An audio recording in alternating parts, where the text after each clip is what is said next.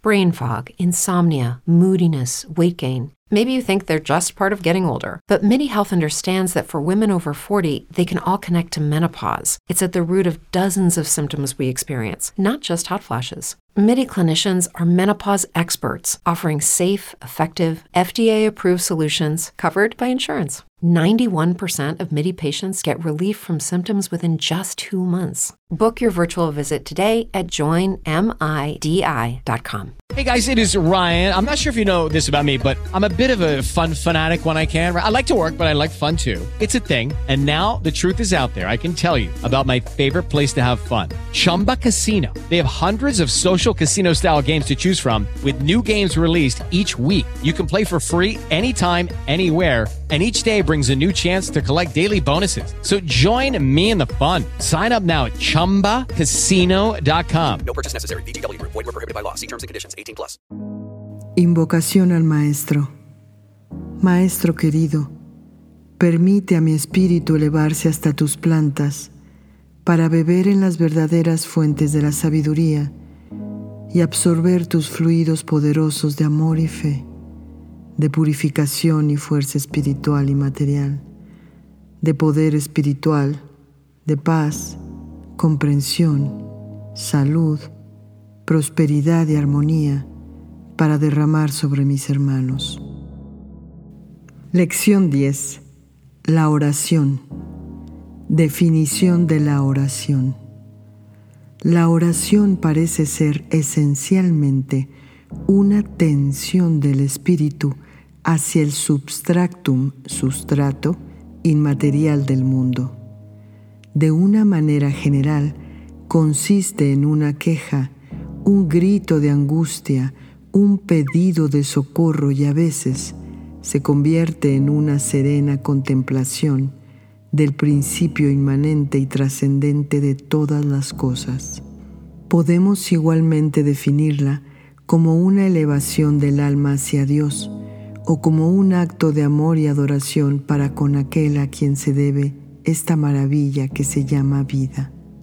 De hecho, la oración representa el esfuerzo del hombre para comunicarse con un ser invisible, creador de todo lo que existe, suprema sabiduría, fuerza y belleza, Padre de todos y cada uno de nosotros.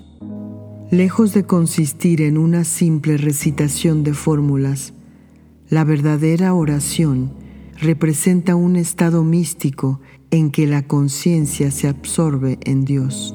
Este estado no es de naturaleza intelectual y por eso permanece inaccesible para los filósofos y los sabios, del mismo modo que el sentido de lo bello y del amor.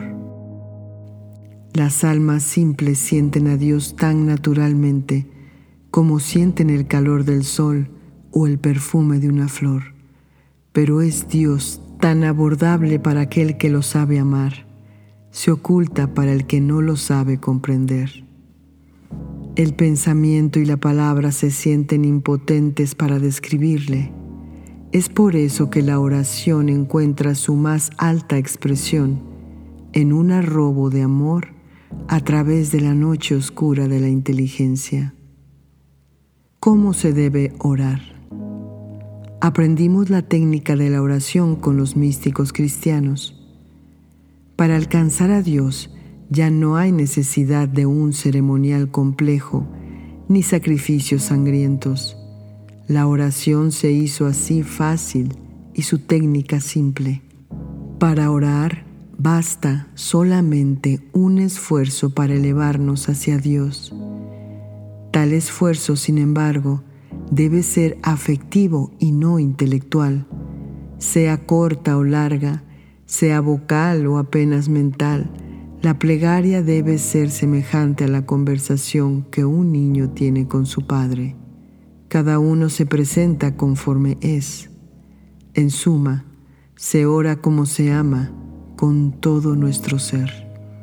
En cuanto a la forma de la oración, varía desde la corta elevación hacia Dios hasta la contemplación, desde las simples palabras pronunciadas por la campesina ante la cruz en un encuentro de caminos, hasta la magnificencia de un canto gregoriano bajo las bóvedas de una catedral. La solemnidad, la grandeza y la belleza no son necesarias para la eficacia de la oración, no habiendo tampoco necesidad de ser elocuente para ser oído. Cuando se estima el valor de la oración por sus resultados, nuestras más humildes palabras de súplica y de alabanza son tan aceptables al ser de todos los seres como las más bellas invocaciones. También se ora por medio de la acción, pues ya San Luis Gonzaga decía que el cumplimiento del deber es equivalente a la plegaria. La mejor manera de comunicarse con Dios es indiscutiblemente cumplir íntegramente su voluntad. Padre nuestro, venga a nosotros tu reino, hágase tu voluntad así en la tierra como en los cielos. Y hacer la voluntad de Dios consiste en obedecer las leyes de la vida, tales como ellas se encuentran grabadas en nuestros tejidos, sangre y espíritu.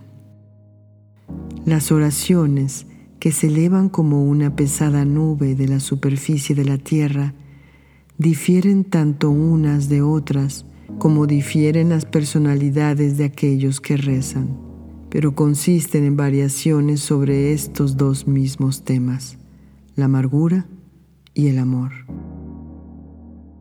Es justo implorar auxilio a Dios para obtener aquello que tenemos necesidad.